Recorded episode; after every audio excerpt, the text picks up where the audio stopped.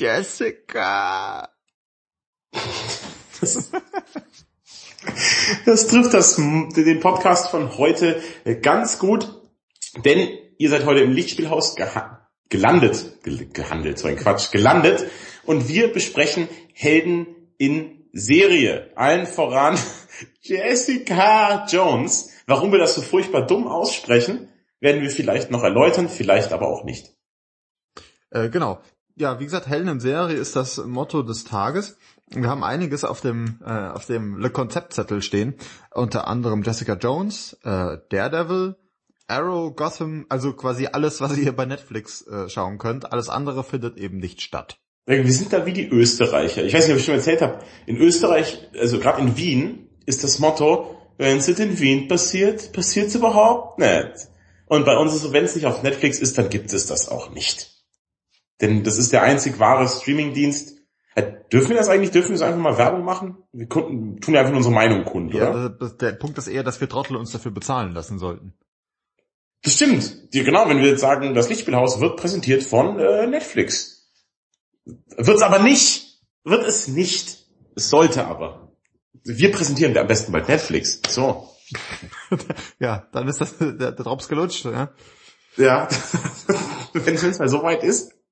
Das ah, Netflix, das Netflix-Haus produziert. nee, Moment, da kommt wirklich durcheinander. Es ist sehr kompliziert. Ähm, aber was nicht so kompliziert ist, ist das Podcast-Getränk des Tages. Äh, und das sollten wir zuallererst mal anzapfen, weil ich, das, es lacht mich an. Das ist verständlich. Du hast ja auch ein köstliches Podcast-Getränk am Start. Ja. Ich trinke ein, äh, so heißt es tatsächlich, Clancy's Amber Ale. Das kommt von Joseph Clancy, Master Brewer steht oben drauf, was auch immer, keine Ahnung, ob man da irgendwie in einem peruanischen Kloster ausgebildet worden sein muss oder sowas, dass man, weiß ich eigentlich, keine Ahnung, vielleicht, was, was man machen muss. Zutaten, ganz einfach, Wasser, Gerstenmalz, Mais tatsächlich und Hopfen. Oh, wieso denn Mais? Was macht denn Mais in deinem Bier? Das ich finde übrigens, das Master Brewer klingt eher wie so ein Typ aus, aus Mad Max. Der, der Master Brewer. ja, im Morton Joe, der Master Brewer. Das wäre ziemlich cool. Das ist ein Typ, der auf riesigen Bierfässern sitzt auf einem Auto. Du, in, Met, in, in Mad Max hätte das alles sein können. Ja. Netflix. Netflix. so, ich mach das jetzt mal auf, vielleicht hört man Bitte. das. Achtung. Ah. Stimmung. Hm. Das riecht auf jeden Fall schon mal nach Bier. Das kann ich hier, das bezeuge ich vor allem, vor, vor Gott und der Welt. So, jetzt probieren wir das mal. Herb. Ember kann ich nicht nachvollziehen, weil ich trinke es aus der Flasche tatsächlich direkt. Also braun quasi. Das kann ich nachvollziehen. Schmeckt soweit ganz gut. Irgendwie. Aber es ist schon sehr herb. Das ist aber nicht schön. Herb ist ja nicht schön. Hm. Also, es haut mich jetzt nicht vom Hocker. Es ist irgendwie, weiß nicht, schmeckt tatsächlich ganz gut. Stammt von der Cleansing Brewery Company Niagara Falls. Tatsächlich Ontario oder was das ist, ne? Nicht schlecht. Es kommt drauf an, auf welcher Seite du bist. Die Niagara-Fälle finden ja in Amerika statt ja, ja, in Kanada und auf Netflix. Komma ON, da nehme ich an, dass das Ontario ist. Also, also, sagen wir so, es schmeckt gut. Ich glaube, ich muss das, ich werde das über den Podcast hinweg ein bisschen über durch den Kopf gehen lassen. Und äh, durch die Seite. Gut, mein Podcastgetränk ist weniger speziell. Ich habe... Ja, sag das nicht. Übertreib doch nicht. Ja, na gut. Ähm, in letzter Zeit, aufgrund der jungen, äh, modernen, hippen Feiergesellschaft, der ich nun mal immer noch angehöre und mich dazu zähle, ähm, sind die, solche Getränke, die den Kater besiegen sollen, immer moderner geworden. Ich glaube, wir hatten im Podcast schon mal Monster Rehab, meine ich mich zu erinnern. Ähm, jetzt musste ich auf eine andere Alternative zurückgreifen, weil das Rehab hat ja sehr viel äh, Koffein und das brauche ich ja um diese Tageszeit nicht mehr, sonst kann ich wie ein alter Mann nicht mehr einschlafen. Und deswegen habe ich hier äh, Vitamin Well Reload. Ja, das ist ein, ein durchsichtiges Getränk mit Vitamin D und B, Magnesium, Zink, das einen komplett wieder aufladen soll. Denn ähm, wir nehmen den Podcast an einem Montag auf und ich war halt echt so wie in einem Lied, kennst du noch irgendwie drei Tage wach? So? Ja, das ich, war, ich merke schon, du gehörst zu der Feiergesellschaft von 2011. Gehörst du noch. Ja, genau. ja, ähm, es war echt hart. Ich, kenn, kennst du das Circus in Augsburg? Diese Rockbar irgendwie? Natürlich. Ja, so. Da waren wir am Freitag zum Beispiel bis halb fünf war ich in diesem Circus. Was ist denn los mit mir? Ich bin doch einfach zu alt. Geht doch nicht. Gab es denn einen Anlass oder war halt einfach gut? War gut. War gut. Wir waren zuerst im Lamm und da gab es wieder diese Hanuta-Schnäpse für einen Euro. Hm. Und dann ja, war ist auch nicht vernünftig, die zu trinken. Da hast du so einen Kopf hinterher. Und dann sind wir halt noch weitergezogen bis um halb fünf für diesen einen Laden. Und am nächsten Tag noch wieder unterwegs gewesen. Und jetzt ist Montag und ich brauche dringend Vitamin Well Reload. Ich werde mal kurz, ob's, ich versuche mal Stimmung zu machen, ob es perlt. Es perlt überhaupt nicht. Klingt auch echt eklig. Es ist aber, es riecht leicht zitronig. Mm.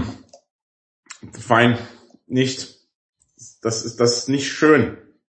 Sie werben auch damit, dass da das Vitamin äh, D enthalten, was normal nur in der Sonne ist. Ja, das, Das ist in, ja, natürlich. Das ist in der Das Sonne ist drin. in Sonnenstrahlen Vitamin D. Es ist in Sonnenstrahlen und in meinem Getränk. Bin ich dadurch jetzt sowas wie Superman, wenn ich das, wenn ich das, das trinke? Ich glaube, du bist wahrscheinlich sowas wie die menschliche Fackel. Du findest dich gleich selbst. Das ist wirklich das, ist wirklich das Dümmste, was ich je gehört habe. Das ist wirklich, das ist aber hier drin. Run starten jetzt. Das, was ist das denn? Du kannst doch nicht. Also erstmal finde ich das absurd, also das ist ja durchsichtig und dann in so einer, mit so einem weißen Aufdruck versehen, Ja. um zu zeigen, dass es rein ist und elementar und wahrscheinlich irgendwie von Nazi-Wissenschaftlern erfunden. Und Vit- es ist ja nicht so, dass du nach deiner Säuferei an akutem Vitaminmangel leiden würdest, der irgendwie Spontanskorbut nach Saufabend. Was ist das denn? Deswegen, Piraten kriegen auch deswegen nur, weil sie viel rumtrinken, kriegen die Skorpion. Ja, das, das das, ist der Grund. hätte denen mal einer ein schönes Gläschen Vitaminwasser gereicht. Wenn die, die, die Geschichte der ganzen Seefahrt müsste umgeschrieben werden.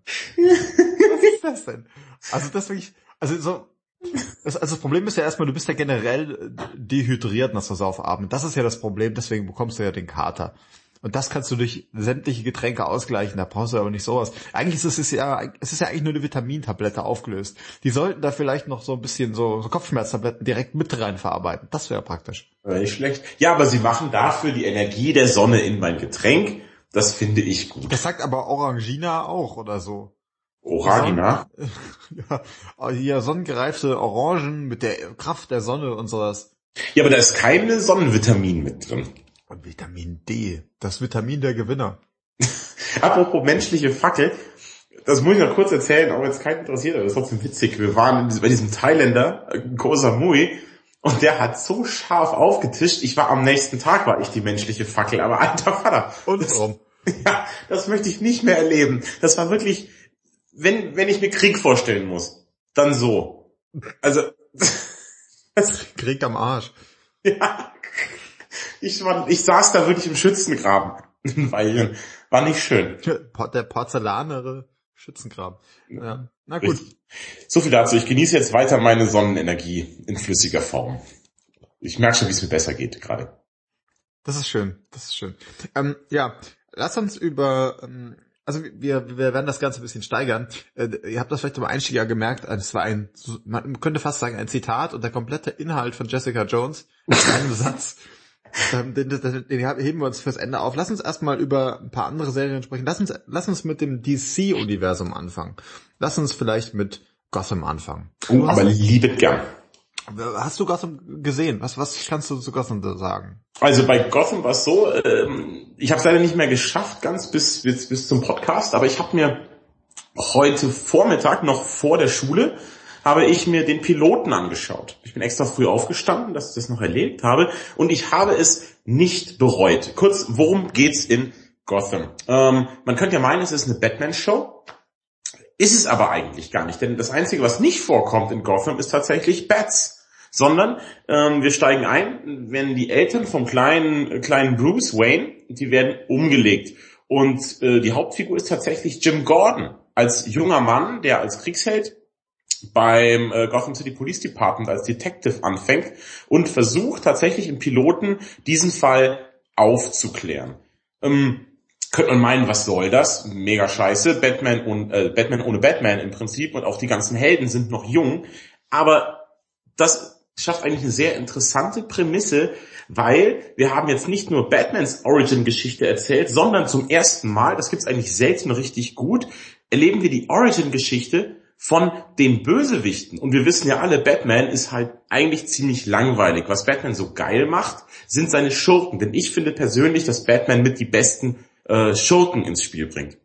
Und das ist jetzt in Gotham richtig super. Wir haben einen sympathischen Jim Gordon und erleben die Origin-Geschichte von sämtlichen Batman-Schurken mit. Das finde ich eine ganz tolle Idee, die auch im Piloten, so wie ich das bisher gesehen habe, sehr, sehr schön umgesetzt wurde. Ja, wird's auch weiterhin. Ich habe die erste Staffel gesehen. Ich war äh, so wirklich überrascht und zwar es war wirklich überraschend positiv, denn das Schöne ist, es ist klar, unser Held ist kein Superheld. Äh, einfach nur ja ganz normaler Ermittler James Gordon eben und dementsprechend muss er sich aber mit diesen ganzen quasi Verrückten ja äh, auseinandersetzen. Ähm, das Arkham Asylum spielt auch immer wieder mal eine Rolle. Das ist natürlich auch interessant, aber man merkt eben, auch die Bösewichte sind eben auch nicht irgendwie super mutiert oder können irgendwas total Verrücktes, sondern die sind in erster Linie einfach mal durchgeknallt auf ihre eigene Art und Weise. Das ja. sehen wir eben vor allem sehr, sehr schön eben beim, beim Pinguin, der einfach auch so ein super verschrobener Typ eben ist. So ein, so ein, ja, der wird von allen schlecht behandelt, er ist so ein bisschen, er, hinkt irgendwie, nachdem er was abbekommen hat und wankt und sieht eben auch aus wie so ein Pinguin so ein bisschen, aber ist eben so ein ganz verschlagener Typ, der sich versucht hochzuarbeiten. Und das sind quasi auch die die zweite der zweite Erzählstrang, denn man begleitet auch den Penguin eben so ein bisschen, wie er langsam zum zum äh, Crime Boss aufsteigt. Super. Ähm, Im Piloten wird er eben schon dargestellt und richtig also er, ist halt wirklich, er ist so richtig fies. Er hat so ein fieses Gesicht, so richtig so eine Pinguin-Nase im Gesicht. Aber irgendwie mag man ihn auch. Er trägt dann eben diese Fliege und die verstrubbelten Haare, ist dabei aber ein mega Sadist, was gleich auch rauskommt am Anfang und richtig gemeines Schwein, aber wie er trotzdem so intrigiert und der war mein geheimer Liebling im Piloten schon. Also ich freue mich richtig drauf, mehr von Oswald Cobblepot, so heißt er mit bürgerlichem Namen, also so ist der Postanschrift. Ähm, der, der ist ja nicht als, die Briefe gehen ja nicht an den Pinguin, die er bekommt. Die gehen ja an Oswald Cobblepot. Wird gespielt von Robin Taylor und der macht das super gut. Den fand ich auf diese asoziale Art sympathisch irgendwie. Du weißt ja, ich habe ein bisschen Herz für die miesen Schweine öfters. Ja. Und der steckt da voll rein bei mir. Also allein deswegen will ich mehr sehen von dem auch. Also der Pinguin super. Ja, also äh, der ist auch sehr, sehr, sehr, sehr cool. Der spielt den wirklich gut. Der hat auch diesen, diesen watschelnden Gang tatsächlich. Aber wie gesagt, der wird eben auch erklärt, warum er den hat. Ja. Das ist sehr, sehr cool. Wir werden auch im Laufe der ersten Staffel schon seine Mutter treffen. Und da kriegen wir auch schon her, woher er diesen verrückten Wahnsinn hat. Ähm, der, die wird nämlich gespielt von der netten Dame, die auch die Vermieterin bei Unbreakable Kimmy Schmidt ist. Ah, äh, und die ist halt auch ziemlich beknackt. Ähm, das ma es macht auf jeden Fall Spaß, da, da, dazu zu sehen. Und für mich, ähm, ich habe es im Vorgespräch schon mal erwähnt, das Schöne an diesen Superhelden-Serien ist immer, wenn ein neuer Bösewicht, ein neuer Held hinzukommt und man sich denkt, wow, das ist der aus dem Comic. Und das macht bei Gotham nochmal besonderen Spaß, denn viele der Helden, du hast es schon angesprochen, die wir eigentlich kennen, sind hier noch Kinder oder jung oder sind noch nicht zu dem geworden, der sie später mal sind. Und es macht Spaß, die einfach auch zu entdecken. Weil gerade zum Beispiel der Riddler läuft nicht durch die Gegend und sagt, haha, ich bin der Riddler, sondern er ist eben ähm, ja Mitarbeiter bei der Polizei, er ist äh, äh bei der bei der CSI-Truppe sozusagen und untersucht die Tatorte und ähm, man merkt aber auch, er, also es gibt immer eine Begründung, warum er denn mal zu dem wird, der er ist, aber auch so eine Prädisposition. Also die haben schon immer alle einen an der Waffel. Ja, auf jeden Fall.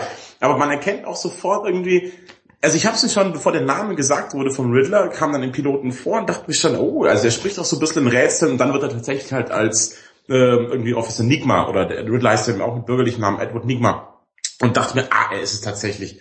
Super.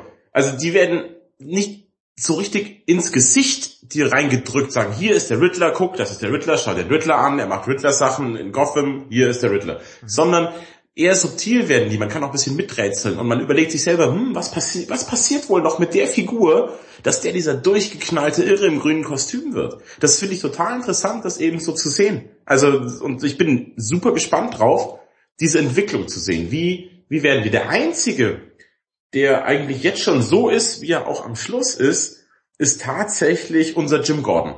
Er ist wie in Batman ist er auch der Straight Man. Also der immer ehrlich ist und eher halt so ein harter Kopf und immer auf Seiten des Gerechtens, äh, des, des Rechts und was Recht ist, ist Recht. Und der ist, finde ich, der Einzige, der sich nicht weiterentwickelt. Also der jetzt schon eigentlich, ich finde, er ist jetzt schon genauso wie Commissioner Gordon später. Ja, ist er tatsächlich auch. Und das ist aber auch, ähm, das macht ihn aber auch sympathisch, weil er, man hat das Gefühl, er hat halt seine Grundsätze und an die hält er sich eben auch. Und Ja. wenn er, aber wenn er dann doch mal irgendwie, was ich mit, mit dem Penguin, das wird man später sehen, kooperieren muss, dann passt ihm das halt auch wirklich gar nicht. Aber es gibt eben äh, Zeiten der Not, dann geht das nicht anders.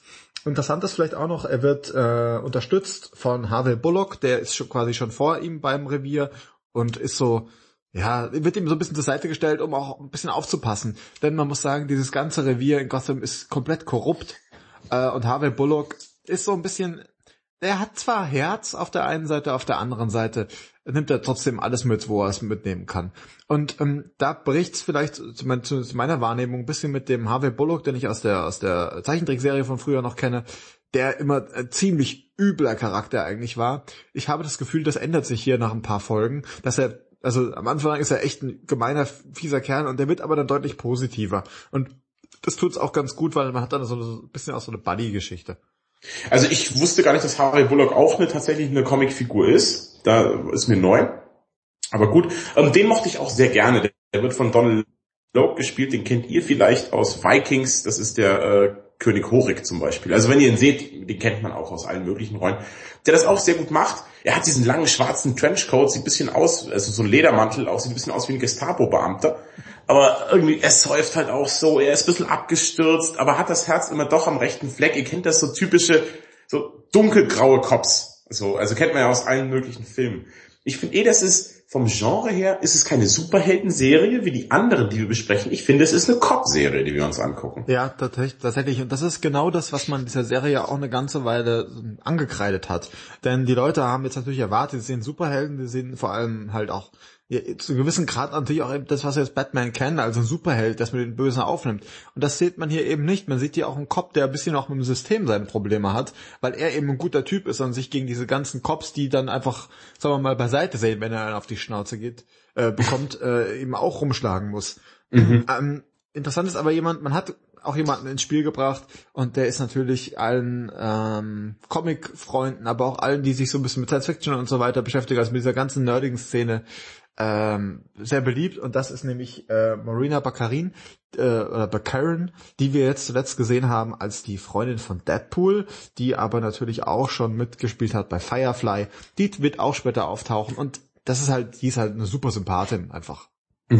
Ich finde, der Cast ist super gewählt. Ich finde auch die junge Catwoman ganz nett irgendwie. Also die gefallen einem alle schon. Ich habe richtig Bock, die Serie Ja. jetzt auch auch ähm, äh, weiterzuschauen. Ich finde es übrigens gar nicht schlecht, dass es mal eine Cop-Serie ist. Vor allem mal wieder eine gute. Also ich meine, ihr alle kennt unsere Meinung zu The Wire. Oh Gott, mir wird's gerade ganz schlecht. Also das liegt aber nicht am Kater, sondern weil ich wieder an The Wire denken musste. Oder auch sowas wie The Shield. Das ist alles so, bäh, brauche ich nicht.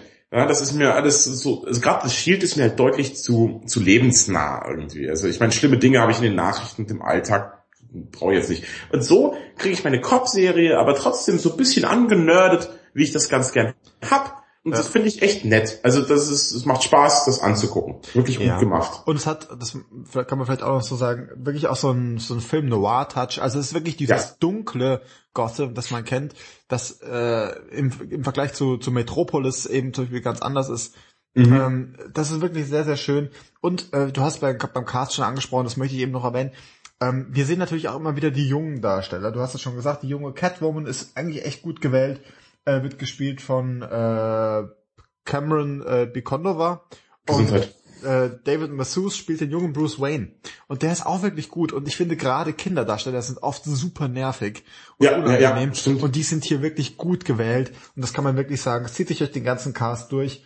Bis zu, und das ist vielleicht eine der bekannteren, äh, Jada Pinkett Smith, die noch Frau von Will Smith, die eben, äh, die man auch kennt, die hat die eine äh, Schiffskommandantin in Matrix mal gespielt äh, und noch ein paar andere kleinere Rollen. Und die ist auch sehr, sehr cool. Ist halt total über the, over the top, muss man natürlich sagen.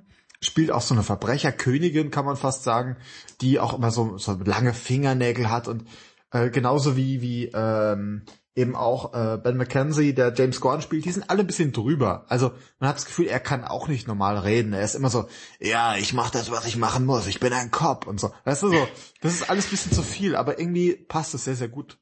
Ja, also mochte es auch sehr, sehr gerne.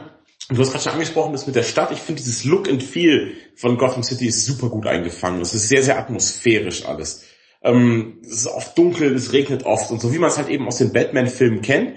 Es passt schon. Jetzt habe ich aber eine Frage an dich. Ja. Ähm, man könnte doch mal, ich hätte gedacht, es spielt jetzt in der Vergangenheit, irgendwie in den 60ern oder so, weil Batmans Vater ja umgelegt wird und die Mutter. Mhm. Aber es gibt Handys und alles und moderne Karren. Und zu welcher Zeit spielt das denn jetzt? Wo sind wir denn zeitlich angesiedelt da? Das konnte ich aus dem Pilot nicht ja, Man wundert sich tatsächlich immer wieder. Also es ist eine sehr unbestimmte Zeit. Man hat dann irgendwie modernere Autos, dann ein paar ältere sind drin, dann hat man so große alte Telefone, dann trotzdem ein Smartphone dabei. Also es ist wirklich sehr, sehr unbestimmt. Es hat so eine so eine fast schon Steampunk-Ästhetik, muss man fast sagen. Ja, es ist schon ein reiner Anachronismus, die Serie, gell? Also die Polizeiautos sind tatsächlich die aus den 60ern, eher so ältere, aber dann tatsächlich, wie du sagtest, eben ein Handy am Start.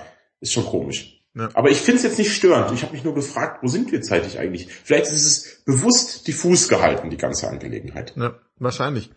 Ähm, das Schöne ist ja im DC-Universum, das DC-Universum, da teilen sich die Helden auf, je nachdem, in welcher Stadt sie tätig sind. Das unterscheidet sich vielleicht auch so ein bisschen von Marvel. Da hat man das Gefühl, die Helden können wirklich überall sein. Eine andere Stadt, die auch einen Helden braucht, ist Starling City. Ähm, und dort treibt der Arrow sein Unwesen. Ach, du hast uns, landst uns jetzt dezent? Natürlich. Landst du uns nach drüben? Ja, wunderbar. Natürlich. Gut. Arrow. Du bist kein Freund von Arrow. Ich Eigentlich, entnehme das im Vorgespräch. Boah. Arrow, man könnte irgendwie meinen, also ich finde ihn jetzt so im Zeichentrickfilm und im Comic und in dem Mortal Kombat äh, Spiel, wo man DC-Charakteren spielen kann, find, mag ich eigentlich Green Arrow. Ich bin eigentlich, finde ich, finde ich Green Arrow ist ein ganz, ganz cooler Typ. Aber deswegen habe ich mich auch auf die Serie gefreut. Ich finde auch jetzt mal Pfeil und Bogen ein bisschen was anderes als immer nur kämpfen, also halt immer nur Boxen und Ballern oder sowas wie andere kämpfen. Dachte ich, ist mal was Neues. Aber das, mein Hauptproblem mit der Serie ist ähm, die Hauptfigur. Also ihr wisst ja, Green Arrow ist Oliver Queen. Der wird gespielt von Stephen Amell. Und boah, ist der gesichtslos und farblos. Der spielt wirklich wie ein Schluck Wasser im Pappbecher, hat keinerlei Ecken und Kanten, ist so ein ekelhafter, langweiliger, blöder Gutmensch. Also wirklich so, oh nee, ich bin, der ist da wirklich nix, wo man sich irgendwie dann reiben kann. Harmoniert mit den anderen Figuren schlecht. Also es ist wirklich wahnsinnig langweilig, was er so macht. Das interessiert mich eben nicht, was er so treibt. An sich wäre die Idee ganz cool dafür, aber eben weil dieser Oliver Queen selbst die Hauptrolle ist erstmal ein billiger Abklatsch von Bruce Wayne, muss man einfach mal so sagen. Er ist eben auch so ein reicher Playboy, der sich in der Öffentlichkeit mit daneben benimmt, dass keiner seine Geheimidentität Green Arrow aufdecken kann. Und boah. Das stimmt ja so auch nicht. Also, äh, erstmal, ich bin ein großer Arrow-Fan. Ich verbinde mit dieser Sendung eine gewisse, eine gewisse Art Hassliebe, muss man auch sagen. Ähm, ich finde, er ist überhaupt kein Bruce Wayne-Typ. Äh, zu Beginn vielleicht schon. Also wir haben äh, durch alle Staffeln hindurch zieht sich so eine Zweiteilung. Ähm, die Geschichte beginnt eigentlich damit, dass er gerettet wird, äh, Oliver Queen, denn er war auf einer Schiffstour, was er genau da gemacht hat, erfahrt ihr im Laufe der Sendung. Und er ist gestrandet auf einer Insel, war irgendwie fünf Jahre verschollen und wird jetzt irgendwie wiederentdeckt. Und er hat sich gewandelt. Vorher war er so ein Larifari Party-Typ. Und das ist er jetzt eben nicht mehr. Er ist jetzt, er ist nicht mehr der Sascha, er ist ein bisschen ich geworden, ja. er ist ein bisschen Zen jetzt, irgendwie total entspannt und ist eine verdammte Killermaschine. Und das ist schon Bist mal, du auch Zen und eine Killermaschine? Das ist, das ist ungefähr das, was mich ausmacht, ja, tatsächlich. Ähm, und äh, das Krasse ist bei Stephen Amell, das ganze Zeug, was er da macht, der kann das wirklich. Der Typ ist durchtrainiert bis zum bis oben hin, äh, hat jetzt irgendwie sogar mitgemacht, glaube ich, oder ich weiß gar nicht, ob es noch aussteht, bei so einer WWF Wrestling Geschichte. Äh, ziemlich krass auf jeden Fall. Naja, und er kommt eben jetzt zurück und hat sich verändert. Und es gilt herauszufinden, in jeder Folge quasi zweigeteilt, was passiert jetzt in Starling City, wo er eben beheimatet ist, und was passiert gleichzeitig noch auf, in der Vergangenheit auf dieser Insel, auf der er eben war. Und ich finde, er ist ein super cooler Typ, total entspannt. Er hat dann so sein, seine Idee, was er machen will, aber er stößt immer wieder an seine Grenzen und muss eben gegen, das sind die Hauptgegner von ihm, es ist eben die Liga der Schatten immer wieder antreten. die Liga der Schatten. Ey, wo sind wir denn zu Hause eigentlich? Ja, aber mit denen hat Batman ja auch so seine Problemchen. Äh, der Anführer der Liga ist, äh, das kennt man eben aus dem DC-Universum, Ra's al Ghul, der jetzt äh, ähm, irgendwann auch auftauchen wird. Ja, aber irgendwie, ich weiß auch nicht, ich habe so das Gefühl, dass Ras Al Ghul mit dem dummen Oliver Queen den Boden aufwischen wird. Weißt du, wenn sogar Bats mit dem seine Probleme hat, was will denn dann der Pfeiltyp? Das, das, ohne Witz, Ras Al Ghul fängt die Pfeile und schiebt sie ihm hinten rein. Also, dass aber alles zu spät ist. Der kann einfach nix. Du hast ja auch gesagt, die Serie ist ein bisschen zweigeteilt. Also zum einen hat man eben Lost, also die Abenteuer auf der Insel, dann gibt's auch wieder andere und das ist ganz nett. Äh, das fand ich wirklich auch interessant. Das hat mich stellenweise bei der Stange gehalten. Man fragt sich, woher hat er seine Fähigkeiten und was zum Kuckuck ist auf der Insel passiert. Aber ihr bekommt eben für jede Folge Arrow vielleicht fünf Minuten Insel-Action und der ganze Rest ist eben das langweilige Alltagsleben von Arrow. Aber das ist interessant. Das ist interessant, dass du es ansprichst. Ähm, ich habe mich nämlich mit Tonfrau Steffi unterhalten und die hat natürlich auch ihre eigene Meinung dazu. Die guckt das nämlich nicht mit mir. Die findet das total, also die, die sagt auch, äh, Arrow ist so ein bisschen äh, reich und schön mit Superhelden. So, ja, genau, so. das ist nämlich auch richtig. Gut, ich kann das nachvollziehen. Auch seine Freundin, die Freundin von Arrow, die ist auch so ein bisschen so ein Pferdegesicht, die ist halt leider nicht weiß. Das muss nee. man leider wirklich sagen. Aber zum Beispiel, die sagt auch, was sie interessiert hat, ist der Kram auf der Insel. Und der Kram auf der Insel, der interessiert mich halt überhaupt nicht, ja. Was ist denn das möchte ich überhaupt nicht. Ich möchte eigentlich nur sehen, wie er mit seinem grünen Hoodie, weil er ist ja so ein bisschen Robin Hood-Typ, das muss man schon sagen, wie er da irgendwie in der Gegend rumspringt und coole Pfeilsachen macht. Während er noch das Würstchen ist auf der Insel, das interessiert mich nicht. Aber das ist wahrscheinlich meine generelle Abneigung gegen Origin Stories, die dabei rauskommt. Das ist ganz komisch bei dir. Auch bei Daredevil, wo wir nachher drüber sprechen, hat sich das mit der Rüstung das so gestört. Du möchtest gleich am liebsten, du möchtest sofort loslegen. Der Superheld in Superrüstung mit aller Superkraft, der gegen Superschurken kämpft. Genau, weil ich denke so, ich weiß doch, wer du bist, du Trottel. Du musst jetzt nicht noch eine Staffel lang brauchen, um der zu werden. Ich will dir nicht zugucken, während du noch irgendwie Peter Meyer von nebenan bist. Ich möchte jetzt bitte sehen, wie du der super coole Typ bist. Dort, Ansonsten kann ich mich hier auch mit einem Fernglas ans Fenster setzen und meinen Nachbarn stalken. Das brauche ich nicht. Das fände, nee, ich will nicht das mehr, schon. Ich darf das nicht mehr. Außerdem, du weißt ja auch nicht, ob aus deinen Nachbarn noch Superhelden werden. Das ist ja ein großes Risiko. Du wirst ja, stell dir mal vor, du guckst dir fünf Staffeln irgendeine Superhelden-Serie an, stellt sich raus, der Typ ist halt voll die Pfeife, wird halt nie was. ja, so ein bisschen ist es, habe ich bei Arrow das Gefühl. Was kann der denn? Der kann doch nur mit Pfeil und Bogen und ein bisschen Karate. Ein bisschen der kann, Karate. Nee, der kann schon ganz cool Karate und er hat halt eben diese Bogen-Action.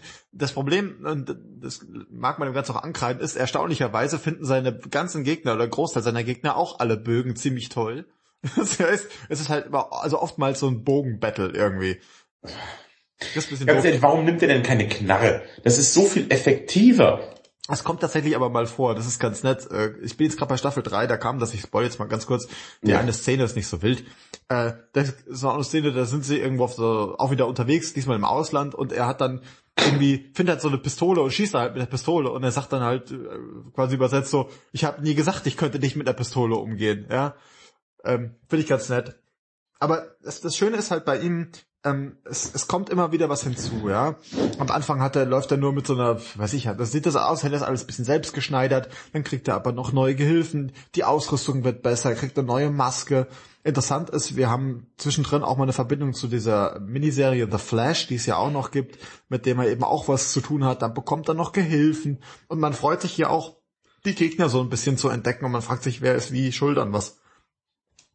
Also bei mir hat das überhaupt nicht gezündet. Also wie gesagt, vor allem, weil ich eben Stephen Amell wahnsinnig langweilig finde. Wenn ihr euch ein Bild von dem im Internet anschaut, der schaut schon so glatt gebügelt aus. Also halt wirklich so, bäh.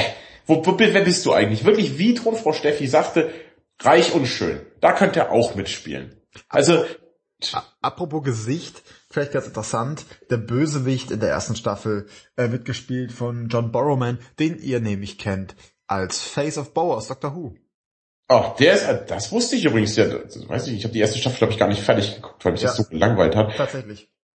Ja, aber der ist ja super. Der spielt den Malcolm, Malcolm Merlin, heißt der gute Mann. Äh, der Magician oder sowas. Äh, ja. Der spielt ja in, in Doctor, Doctor Who ist das ja der Captain äh, Jack Harkness. Harkness, Harkness glaube ich, irgendwie das. Ja, genau. Äh, der spielt da auch mit. Ähm, ja, ziemlich cool eigentlich. Dann soll ich das doch mal weiter gucken, vielleicht noch. Ja, Nee, aber ich kann, konnte mich echt nicht durchquälen. Es war je, ich finde, das Leben ist zu kurz für eine Serie, wo man einfach mal sich jedes Mal quälen muss, die anzuschauen. Ich weiß nicht, ob du das kennst, dass man immer sagt, komm, jetzt schau noch, das hatte ich letztens bei Alias. Bäh. Ähm, und okay, das, das, ja, gut, Alias ist eigentlich eine eigene Kategorie. An, an Scheiße, ja. ja. Ähm, und das hatte ich aber jetzt auch bei Arrow so. Ich dachte, komm, das kannst du doch eigentlich mögen. Das ist eine Superheldenshow und komm, guck das doch an, aber irgendwie was jedes Mal, ich will das nicht sehen, ich möchte das nicht, bitte gehen Sie weiter, ich will nichts mit Ihnen zu tun haben.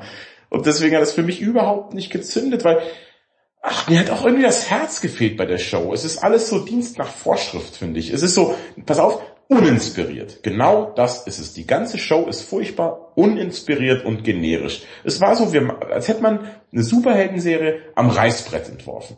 So, was braucht ein Superhelden? Wen können wir denn noch nehmen? Wen hätte noch wenig jemand gemacht? Hier Green Arrow, Pfeil und Bogen, das ist ganz cool, was soll der können? Und dann, äh, einfach, mich hat's gelangweilt, echt, ja. Hm. Ja, ich kann die Kritik schon nachvollziehen. Es ist auch, also ich habe mittlerweile so eine, eine, Liebe aber für die Charaktere entwickelt, ja. Ich möchte einfach gucken, wie es denen weitergeht. Es ist nicht mal, weil das alles so super spannend wäre oder so. Wobei es auch wirklich also die haben auch schon so einen Kniff, dass sie wirklich die die die die, die Folgen immer mit so einem mit so einem Cut enden lassen, dass man wirklich dann auch wissen will, wie geht's weiter. Das hält sich zwar manchmal nur fünf bis zehn Minuten in der nächsten Staffel, der nächsten Folge, man sitzt da ein bisschen da, aber mittlerweile ich mag die Charaktere einfach und deswegen, also ich äh, mache ja immer, ich freue mich jedes Mal, wenn wenn die neue Staffel dann auf Netflix erscheint. Also ah, also ich habe wirklich Spaß daran, das zu gucken mittlerweile. Und ich finde halt einfach, ich ich bin wirklich ein großer Stephen Amell Freund. Ähm, der auch, ich glaube, der ist tatsächlich eigentlich ein bisschen weirder, als man ihn, als man ihn, äh, als man ihm ansehen würde. Er ist halt schon ein echt hübscher Kerl irgendwie, aber ein bisschen glatt, das stimmt schon. Aber ich glaube, sein Hirn funktioniert ganz merkwürdig. Irgendwie, ich glaube, auf seiner, auf seiner Facebook-Seite hat er irgendwie unter seinem Bild stehen, also so, so, so, so ein Bild, der startet, startet er einen wirklich an und drunter steht, I'm on the Internet, right now. So, finde ich irgendwie ganz lustig. Naja, gut. Also denkst du eigentlich, ich soll der Serie vielleicht nochmal eine Chance geben oder glaubst du, wenn ich jetzt die Kritik geäußert habe, dann ändert sich da auch nicht mehr viel? Nee, ich glaube, das ist tatsächlich nicht für dich. Also ich kann das nachvollziehen, wenn man da keinen Spaß dran hat, äh, weil es wirklich ein bisschen glatt ist hier und da. Ähm, ja, aber ja, ich, also mir gefällt's, ich mag's, ich mag's gern. Irgendwie, ich habe die Charaktere lieb gewonnen und es ist auch, ich bin wahrscheinlich über den Punkt drüber, an dem ich einfach jetzt, ich einfach nur noch wissen will, wie es weitergeht. Mhm. aber es ist, ist bei uns eben auch unsere Geschmackssache. Du bist halt eher Star Trek, ich bin eher Fight Club. So, also vom, vom, Ding her. Ja, natürlich. Du? Ja, das ist ein sehr gutes Beispiel. Sehr gut, ja. Ja. Und deswegen glaube ich, ist das, ist das, wird das auch nichts mehr für mich. Was ich ein bisschen schade finde, weil wie gesagt, so in den Comics finde ich ihn eigentlich gar nicht so schlecht. Mhm. Übrigens, du sagst, er ist Robin Hood, aber er ist ja mega reich.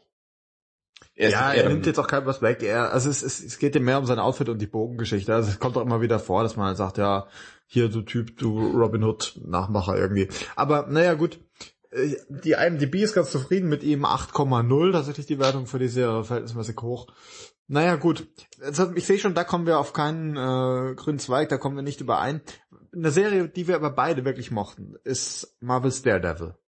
Aber hallo, das hat mir richtig gut gefallen. Das war sehr überraschend, dass mir das so gut gefallen hat, denn ähm, eigentlich sind wir ein gebranntes Kind, was Daredevil angeht. Wir haben das schon manches Mal drüber gesprochen, über diese unsägliche äh, Verfilmung äh, mit Ben Affleck, der uns ja bald den Batman macht im Kino. Vielleicht macht er das besser, vielleicht wetzt er die Scharte aus.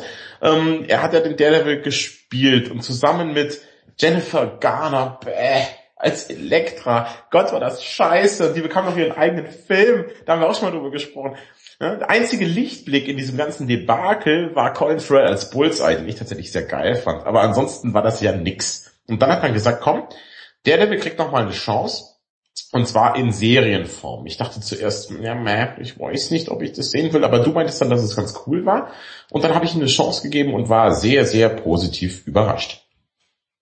Äh, ja, total. Ähm, es ist eine Netflix-Eigenproduktion, muss man auch sagen. Ähm, und das ist, ähm, das spricht oftmals für Qualität, aber nicht immer, muss man auch mal sagen. Ähm, ich äh, fand auch die Prämisse, naja, ich war ein bisschen hin und her gerissen. Du hast schon gesagt, der Devil ist auch nicht so mein Lieblingsheld. Er ist halt ein blinder Typ, der irgendwie Karate kann. So, das ist, das ist sein Ding. Oder sehe ich das falsch? Also nee, er, er hat ja schon Superkräfte. Er ist ja nicht ja, nur gut, blind. Er ist halt irgendwie, ist halt gut für ihn, wenn es dunkel ist oder so. Wenn die anderen nichts sehen. Das ist für dich auch gut, wenn es dunkel ist. Wieso, dann sehe ich ja nichts. Ja, die anderen wissen dich ja auch. Dann können sie halt nur deine, deine markante Stimme, aber sehen nicht deinen, deinen Bauch. Das ist sehr nett von dir. Natürlich. Ich meine, wer trinkt denn hier ständig wöchentlich die ganzen Biere im Podcast? Ja, nicht ich. Ich trinke das gesunde Reload. Du trinkst, dafür trinkst du die letzten drei Tage vorher. Ja, das, das sieht ja keiner. Das war ja im Dunkeln.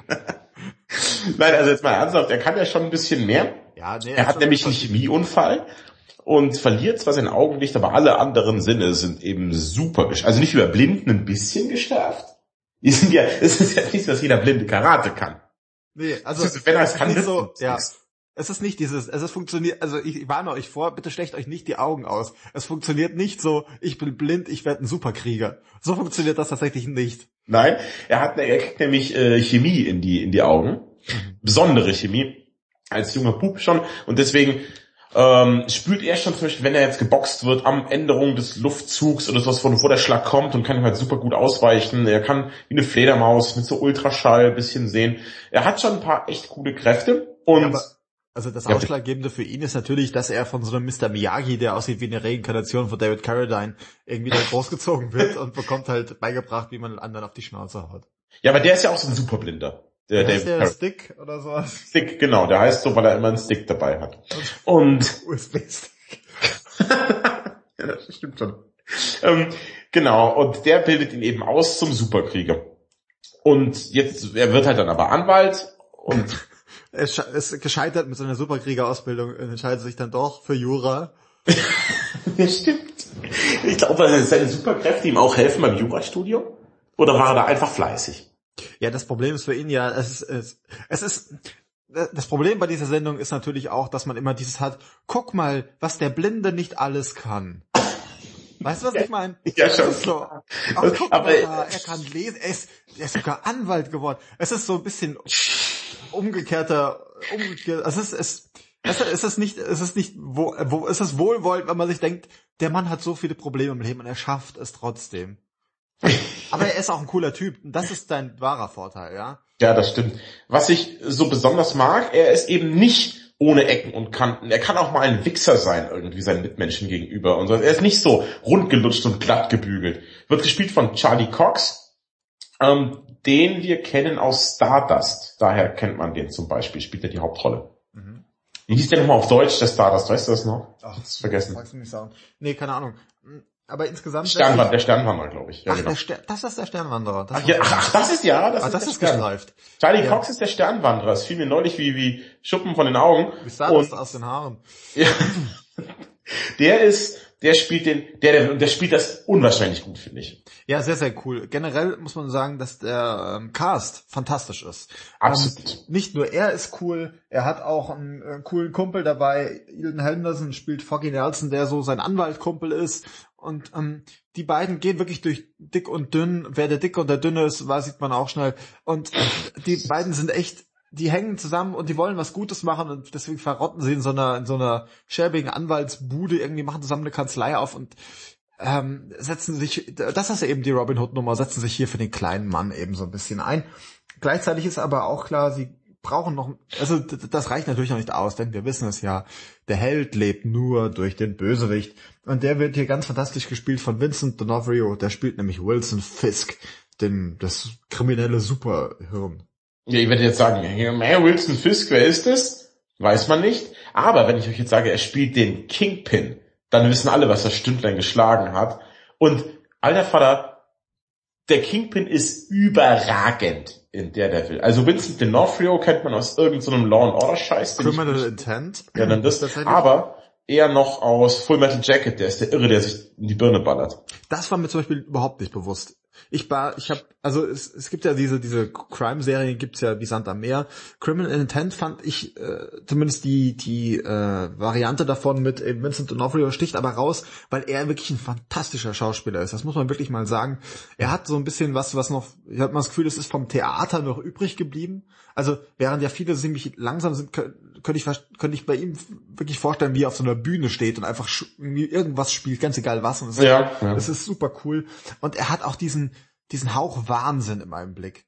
Ja? Das stimmt. Man hat so ein bisschen Angst vor ihm tatsächlich. Ja, das hatte ich, ging mir ganz genauso. Von dem, das war echt mal ein Bösewicht. So wie man vor Heath Ledger ein bisschen Schiss hat in, in The Dark Knight und sowas, hatte ich echt, also vom Kingpin aber echt noch mehr. Weil diesen Heath Ledger fand man ja noch cool, aber vor dem denke ich mir echt, hey, den will ich nicht zum Feind haben.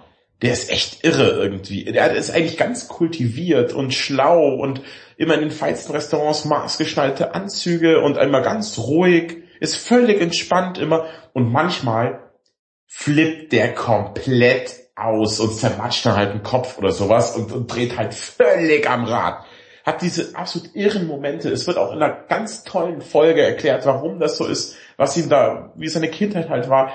Man mag ihn aber trotzdem. Ich habe Schiss vor ihm, aber ich liebe auch den Kingpin. Also der Bösewicht, also so einen guten Bösewicht habe ich lange, lange, lange nicht mehr gesehen. Er bekommt auch sehr viel Screentime, wobei er am Anfang erstmal, die machen das super. Sie zeigen ihn wirklich, ich glaube drei Folgen oder so, meine ich, zeigen sie ihn nicht. Es wird nur immer von diesem mysteriösen Kingpin erzählt und erst nach ein paar Folgen, nachdem sich die Serie Zeit nimmt, erstmal die Bühne klar zu machen für den äh, Daredevil und seinen Partner Foggy und so, dann wird erst der Kingpin offenbart und der zieht halt mal dann die komplette Serie auf links.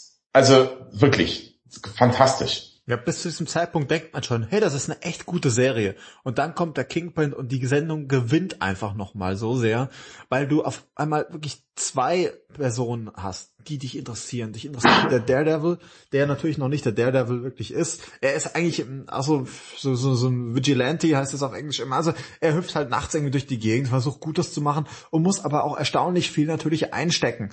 Und das ist interessant, denn man, irgendwann stellt man sich die Frage, wie soll er es denn eigentlich aufnehmen mit diesem Kingpin? Mhm.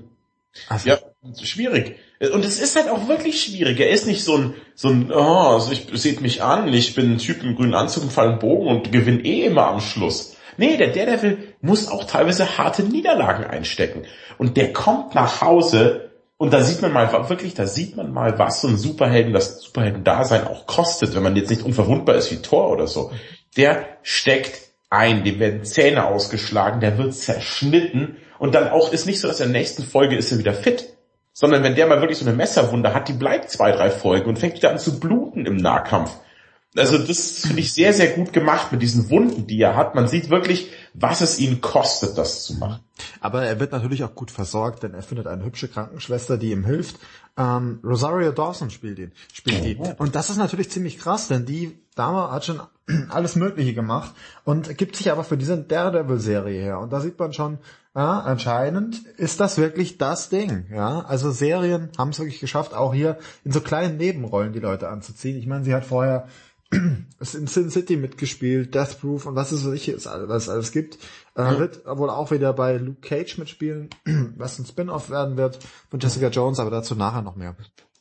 Ja, ähm, sie, sie ist eben seine kleine Krankenschwester und ist auch ein bisschen sein Love Interest, also aber auch gar nicht, gar nicht aufdringlich, sondern sehr subtil, wie die sich so anfreunden, wie die sich kennenlernen. Es ist sehr, sehr gut gemacht. Ähm, es gibt aber auch viel Blut in der Serie bei Daredevil. Ich finde eh allgemein bei Daredevil ist der Gewaltgrad deutlich höher als zum Beispiel bei einem Arrow. Arrow ist eben Kinderserie halt und da passieren auch wirklich schlimme Dinge, was mich auch dazu führt, wie da, also halt über die Action in Daredevil, denn die muss man nochmal hervorheben. Normal ist ja so, dass die Action in Serien ist ja oft eher ein schwieriges Thema, weil die kostet Geld. Ja. Gute Action kostet viel Geld. Ähm, und die schaffen das irgendwie die Action ist halt sehr, sehr hart und sehr, sehr gut inszeniert, denn wir haben wieder mal, das finde ich ganz toll, nicht viele Schnitte, sondern die Kamera hält einfach mal drauf und lässt die Leute kämpfen. Das erfordert natürlich auch gute Stunt-Double, gute Choreografen. Ist natürlich schwieriger, aber sieht dafür auch entsprechend gut aus. Wir haben zum Beispiel ähm, eine One-Shot Kampfszene, also eine einzige Kameraeinstellung, wo, in der Daredevil sich durch einen ganzen Gang inklusive den Räumen durchprügelt. Es gibt keinen einzigen Schnitt in der Szene und ich flippe aus. Wirklich, er haut die anderen kaputt, kriegt selber dermaßen auf die Fresse, aber prügelt sich in bester Sam Worthington-Manier durch den Gang durch und ist danach völlig zerstört, aber alle anderen sind auch kaputt irgendwie und die Kamera begleitet uns ohne einen einzigen Schnitt das war meisterhaft, finde ja. ich, diese Szene. Das ich weiß nicht, ob du dich erinnerst daran. Ja, ist sehr, sehr, sehr, sehr cool. Ich habe letztens gesehen, die ist inspiriert aus einer Szene von Old Boy tatsächlich. Ja, das dachte ich ähm, mir auch schon. Ja, das, das ist ziemlich toll. Und das, was mich beeindruckt hat, ist tatsächlich das Atmen. Man hört, wie er ins Atmen kommt, weil es so anstrengend ja, ist ja. zwischendrin. Und er dann Luft holen muss auch mal. Und das ist wirklich, es ist sehr physisch alles. Man, man fiebert wirklich mit und es ist, es ist, ja, das ist eine körperliche Anstrengung, die er hier äh, verspürt. Vor allem, weil er, und das ist mein Manko gewesen in der ersten Staffel, noch nicht ausgerüstet ist. Wenn er eine auf die Schnauze kriegt, er, das checkt er auch nicht. Er rennt halt mit so einer komischen Mütze rum, die halt irgendwie seinen kompletten Oberkopf abhüllt und kriegt dann halt, wenn er auf die Schnauze kriegt, kriegt er auf die Schnauze, dass er sich vielleicht mal irgendeine Schutzweste anzieht oder das, auf die Idee kommt er halt nicht. Und dieses bekannte Daredevil-Outfit, was ja an sich ganz nett ist, bekommt er während der kompletten ersten Staffel nicht. Und das war dann hat mich fast verrückt gemacht. ich fand das eigentlich schön. Also ich finde, er hat von allen Superhelden eines der coolsten Kostüme. Das muss man einfach mal so sagen. Ihn, mochte das sehr, sehr gerne. Ähm, anders als der möchte gern Hawkeye mit seinem grünen Mantel da, auch dumm aussieht, Übrigens wollte ich immer sagen, Hawkeye wird äh, Arrow ganz schön Arsch treten. Ne? Das ist, ist schon klar. Ähm, so, und er hat ein cooles Kostüm. Es kommt aber erst am Schluss, aber es ist wie Warten auf Weihnachten irgendwie. Der ganze Dezember ist ja schon ein geiler Monat, wenn man sich so aufs Christkind freut.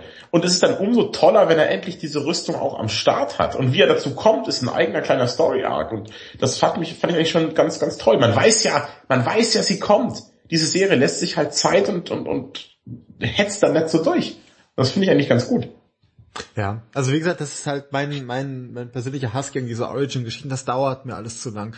Wie gesagt, ich weiß doch, wie die Rüstung aussieht. Das, dann hol dir das doch bitte jetzt endlich. Weißt du so, ah, muss das jetzt sein? Ja, du Trottel, natürlich kriegst du einen Schnitt ab, weil du deine geile Rüstung nicht anhast. Ja, er hat ja wirklich gar keine Schutzausrüstung. Er könnte ja wenigstens eine schusssichere Weste tragen oder so, aber er hat ja irgendwie, er hat halt ein schwarzes Longshirt.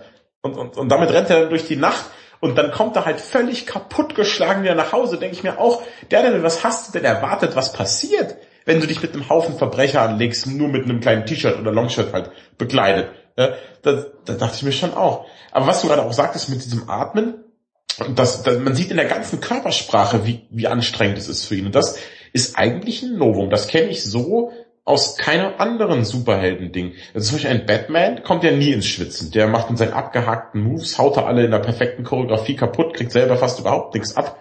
Ja, ja der trägt aber auch seine Klimaleitrüstung. Ja, da kann nichts passieren. Ach so, ja, aber auch so, ich finde, Batman wirkt auch, aber auch nicht angestrengt. Ich meine, die Rüstung gibt ihm ja keine Power oder sowas. Batman, oder ist Batman einfach so gut trainiert, dass ihm das nichts ausmacht? Ja, natürlich. Der sagt dann, ich bin Batman, ich schwitze nicht.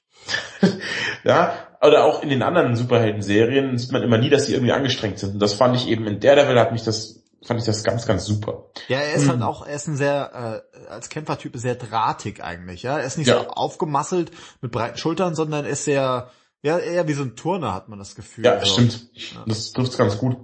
Also die Serie fand ich wirklich von vorne bis hinten ganz fantastisch. Wenn ihr nur ein bisschen was dafür übrig habt, guckt euch das an. Ihr bekommt einen sympathischen Cast, auch diese, diese äh, Chemie zwischen seinen Kollegen Foggy und ihm, sehr, sehr gut, wie sich die Bälle ja. zuspielen, äh, unsympathisch. Die äh, Deborah Ann Wool, die spielt äh, Karen Page, ähm, eine so eine Mitarbeiterin bei denen dann noch auch total, die ist so ein bisschen süß, aber ein bisschen heiß auch, total, also wirklich gut gecastet. Und ich denke, da können wir tatsächlich auch aussprechen, was wir nur selten aussprechen, und zwar die besondere, besondere Empfehlung. So, jetzt aber, also jetzt, darauf haben wir hingefiebert, der Knackpunkt. Denn wir dachten alle, der Devil, wow, super cool. Und dann kam Jessica Jones und das Internet erbebte und alle, guckt euch das an. Boah, Feminismus, voll auf die Schnauze. Und ich hab's geguckt und ich fand's gut. Sascha hat's geguckt und hat sich fast einen abgekotzt. Was ist denn los mit dieser Serie? Was hat man denn da gemacht? Okay, wir, wir casten jetzt mal Leute, die alle schon aussehen wie Arschlöcher. Ja, dann schreiben wir ein Drehbuch, wo alle Arschlöcher sind, aber nicht so Arschlöcher auf diese gute Anti-Held-Arschloch Art und Weise, die halt wissen, ja, mei, ich bin halt ein Wichser und das passt schon. Nee, jeder von denen ist so ein selbstgerechter Wichser in der ganzen Show. Jeder denkt, oh, ich bin eigentlich schon der Gute und ich mache eigentlich schon das Richtige. Oh, aber nee, ihr macht alle das Falsche und ihr seid alle blöd und, und alle wollen sich immer opfern, aber dann doch nicht. Und also, wo soll ich denn anfangen? Vielleicht erstmal erzählst du ein bisschen, worum es geht, bevor ich hier vom Leder ziehe. Ich habe schon wieder Bluthochdruck. Ja, also ähm, die Hauptperson ist äh, gespielt von Kristen Ritter, die so ein paar Seriengeschichten gespielt hat, nichts Wichtiges eigentlich. Äh, sie spielt Jessica Jones. Jessica Jones ähm, hat als junges Mädchen während eines Autounfalls auf irgendeine Art und Weise Superkräfte erhalten ähm, und ist halt jetzt irgendwie super stark. Das ist so ihr Ding. Sie kann auch ein bisschen hochhüpfen, stellenweise kommt das vor. Also halt ihre Muskeln sind irgendwie besser. Ähm, das Problem ist, sie hat diese Superheldennummer probiert und es funktioniert nicht wirklich und macht jetzt eben so eine Detektei auf. Leute können zu ihr kommen und sie äh, ermittelt dann eben und sitzt irgendwie rum, macht Fotos und geht Ehebrechern auf die Spur. Das Problem ist, sie hat mal schlechte Erfahrungen gemacht mit einem Bösewicht und ähm, der ist natürlich ganz cool. Äh, Kilgrave nennt er sich einfach nur, was ein super Name ist. Ähm, gespielt von David Tennant, Doctor Who himself und er ist der Star der Serie, muss man wirklich mal sagen. Ähm, das Ganze geht hin und her, weil das Problem ist, seine Superkraft besteht darin, dass alles, was er den Leuten sagt, die Leute auch umsetzen tatsächlich. Also er hat irgendwie so Psycho-Zeug. Äh, was genau es ist und woher das kann, das kommt auch noch raus im Laufe der Zeit. Das ist auch eigentlich ganz spannend, wie ich finde. Ähm, ja, und die beiden haben schlechte Erfahrungen miteinander gemacht, was genau, erfährt man auch.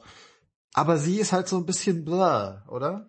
Ja, sie wollen sie etablieren, ähm, die Kirsten Ritter als Jessica Jones, als äh, so diese leidende, emotional zerbrochene Person, aber trotzdem mit einem Herz aus Gold. Was halt fehlt, ist das Herz aus Gold. Ja? ähm, sie halt, sie wollen sie, sie wird so dargestellt, ist es aber nicht. Sie handelt immer wahnsinnig egoistisch, denkt dabei aber, dass sie eben die Gute ist. Ähm, sie hat auch ein Alkoholproblem, sie säuft halt immer, aber das wird völlig halbherzig wieder nur in Szene gesetzt. Du siehst sie immer nur saufen, aber im Prinzip beeinträchtigt sie das gar nicht. Die ist auch nie verkatert oder irgendwie verbaselt was, deswegen nö, nö, äh, es macht sie halt, also wieder eine ganz verlorene, äh, verlorene Chance, die irgendwie besonders zu machen.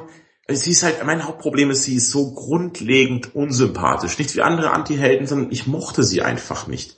Dann hat die Show das zweite Problem, und das ist fast mein Hauptproblem dabei, die Leute stellen sich unfassbar dämlich an. Sie versuchen halt immer diesen Killgrave zu schnappen und dann, das ist das Hauptding, sie versuchen eben zu beweisen, dass Killgrave Schuld an so Morden hat, weil der den Leuten halt befohlen hat, tötet den. Und dann ist, denke ich mir schon, Leute, es lässt sich nicht beweisen. Wie will man denn beweisen, dass so jemand ähm, Einfluss nehmen kann auf Menschen. Das geht nicht. Und ihr Plan ist, sie wollen ihn fangen und auf Video bannen, wie er jemandem was befiehlt, dass er dann auch tut.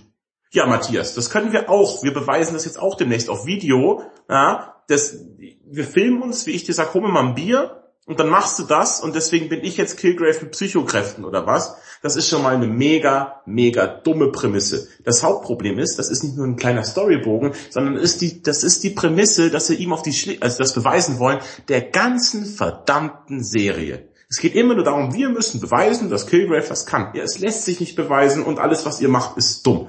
Aber sie schaffen es trotz ihrer riesigen Dummheit, ab und zu Killgrave zu fangen. Also, es ist mir wurscht, das kann ich auch sagen Mehrfach in der Sendung. Und jedes einzelne Mal stellen sie sich so rotzehohl an, die ganze Bagage, ja, dass er immer wieder entkommt. Oh, wer, ist denn kommen? Wir brauchen einen neuen Plan. Wir müssen Killgrave wieder fangen. Ja, okay, sie schaffen es ja. Und was? Diesmal machen wir es genauso blöd wie vorher. Que surprise! Killgrave entkommt schon wieder. Äh, und dann, um was geht's in der nächsten Folge? Lasst mich raten, Jessica Jones, sie versucht wieder Killgrave zu fangen, um das zu beweisen. Und natürlich versucht Jessica Jones, während sie halt nebenbei ein riesen Arschloch ist, versucht sie halt immer noch ähm, Killgrave zu fangen wieder. Diese, Show, diese Sendung äh, hat fast, glaube ich, zwölf Folgen, die erste Staffel, ist sechs Folgen zu lang. Es sind so viele Filler-Episoden, die mich nicht die Bohne interessieren, wo auf unsympathische Charaktere eingegangen sind, die mir auch völlig egal sind. Sie hat diesen Junkie-Nachbar, ist mir egal. Sie hat diese berühmte Freundin, mit der sie aufgewachsen ist, Trish Walker, die ist mir auch egal. Aber um die geht's auch so viel und dabei ist sie so wahnsinnig uninteressant. Der einzige, der mich so ein bisschen interessiert, ist tatsächlich David Tennant als Kilgrave.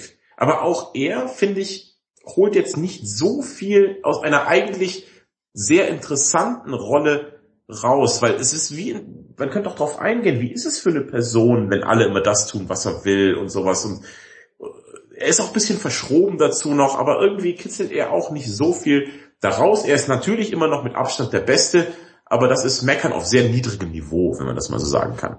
Also dieses, äh, wie es für ihn ist, das kommt alles noch. Es wird auch alles erklärt, warum er das kann und wer das ist. Äh, das ist auch tatsächlich alles sehr interessant und ich, ich äh, finde wirklich, dass, also ich persönlich finde, dass die sich gar nicht so doof anstellen. Hier und da schon.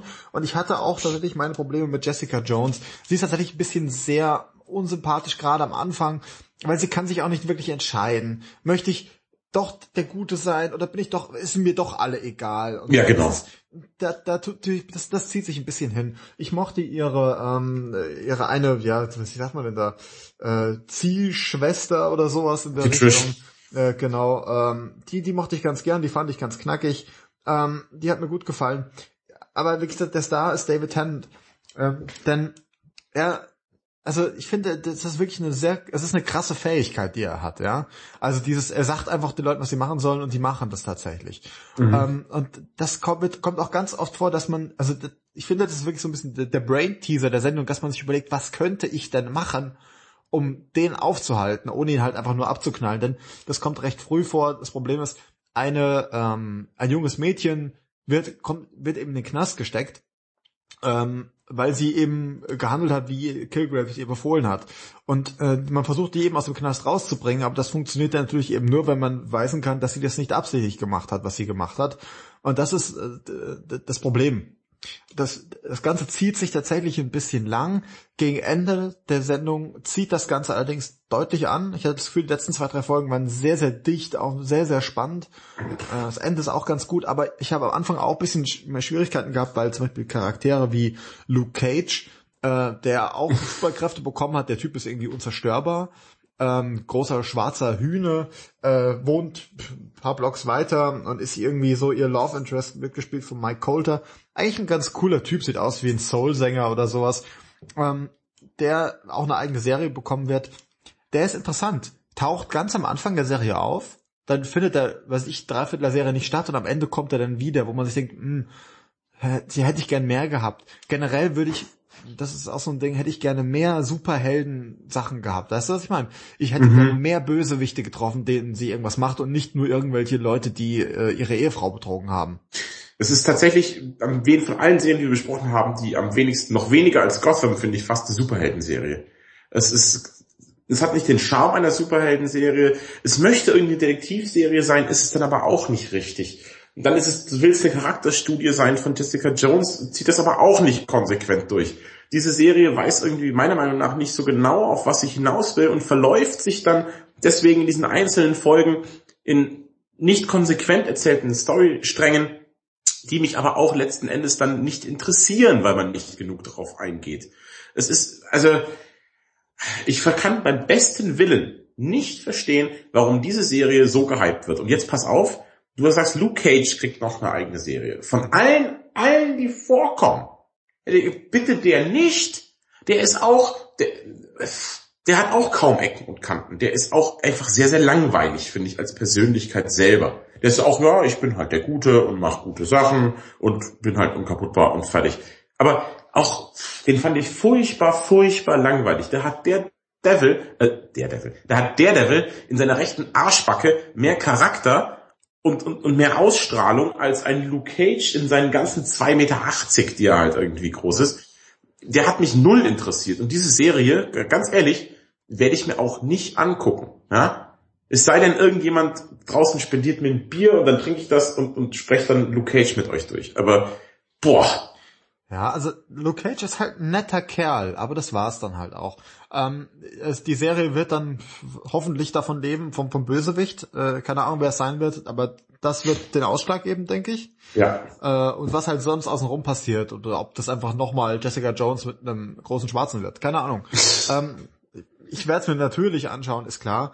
Aber wenn wir so ein Fazit für uns insgesamt vielleicht über die vier Sendungen, und ich denke, dann sind wir nämlich auch schon am Ende, finden, ist, es gibt anscheinend sowohl im DC-Universum als auch im Marvel-Universum ist nicht alles, alles Gold, was glänzt. Ja. Also DC, unser Favorit, beziehungsweise also da, wo wir uns einigen konnten, ganz gewiss Gotham, das kann man sich auf jeden Fall anschauen. Sehr schön, freue ich mich auch drauf. Ähm, Netflix Marvel-Produktion betrifft, auf jeden Fall Daredevil, der läuft jetzt ab dem 18.3., wenn ich das richtig im Kopf habe, auch die zweite Staffel. Das wird auch sehr, sehr cool werden. Also. Den Punisher. Ja. Spielt mit, geil. Freut also man kann wirklich sagen, es ist quasi für, für jeden was dabei. Ähm, man muss nicht alles schauen. Vieles ist wahrscheinlich auch nur Lückenfüller oder zum Ausprobieren. Aber ich denke, gerade mit Daredevil könnt ihr eigentlich nichts falsch machen. Und wenn ihr was schaut, Hauptsache, ihr schaut es auf Netflix. Äh, Und äh, hinterlasst natürlich Kommentare auf lichtspielhaus-podcast.de. Ihr könnt uns bei Facebook liken, äh, liken, ihr könnt uns followen bei Twitter, da heißen wir Lichttweethaus. Da freuen wir uns auch über jeden, der äh, wissen will, was wir denn so ähm, machen. Ist, hast du noch eine Frage an den weißen Josef eigentlich? Der ist ja eigentlich der Star der Show. Das stimmt, aber jetzt habe ich mir tatsächlich gar keine überlegt. Er hat uns nur erklärt, weil wir jetzt meinten, was ist mit M-Rating und R-Rating? Was ist denn da? Und er hat das sehr schön. Es ist nämlich so, dass R-Rated bei Filmen ist für die Großen und M-Rated bei Videospielen. Die haben zwar verschiedene Ratings und jetzt deswegen habe ich immer gedacht, was ist denn jetzt was? Tatsächlich ist beides für die Großen, aber R bei Filmen und M bei Videospielen. Tatsächlich ist das so. Ähm, ja, Vielleicht kann der Josef uns erklären, warum Jessica Jones der Hype überhaupt ist. Stimmt, das fände ich mal interessant. Weiß er Josef, warum lieben alle Jessica Jones und ich nicht?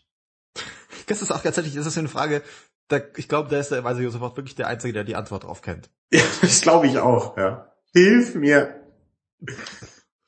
Ja, äh, Leere Versprechungen noch. leere Versprechung, äh, das nächste, was ansteht. Wir versuchen jetzt nämlich alle zwei, jeden zweiten Montag versuchen wir aufzunehmen für euch, dass ihr regelmäßig was von uns bekommt.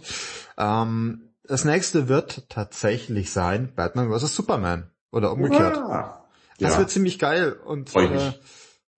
So wie, ich habe ja die Hoffnung, so wie äh, Deadpool so ein bisschen uns entschädigt hat ähm, für ähm, Green Lantern, dass uns das auch ein bisschen für Daredevil entschädigen wird, für die, für den Film. Wenn jetzt ähm, Ben Affleck. Ja, ich glaube, er wird sich, es wird so die. Redemption von Ben Affleck, glaube ich. Also alle werden danach sagen, oh, hätte ich ja nicht gedacht. Und pass auf, Ansage jetzt, hier habt ihr es zuerst gehört, dieser Jesse Eisenberg wird als Lex Luthor allen die Show stehlen. Da werden alle danach sagen, leck mich am Arsch, der war super. Hier habt ihr es zuerst gehört. Ja, so, so wird das sein. Das habt ihr jetzt schon gehört. Ähm, das große Lichtspielhaus Orakel hat gesprochen. Ähm, ja, mein Name ist Matthias. Ich bin der Sascha. Und ähm, ihr könnt uns ja mal sagen, von wer, wer, wer von uns noch einen Spin-off bekommen soll. Tonfrau Steffi, der weise Josef oder unser Bier. Wir werden es sehen.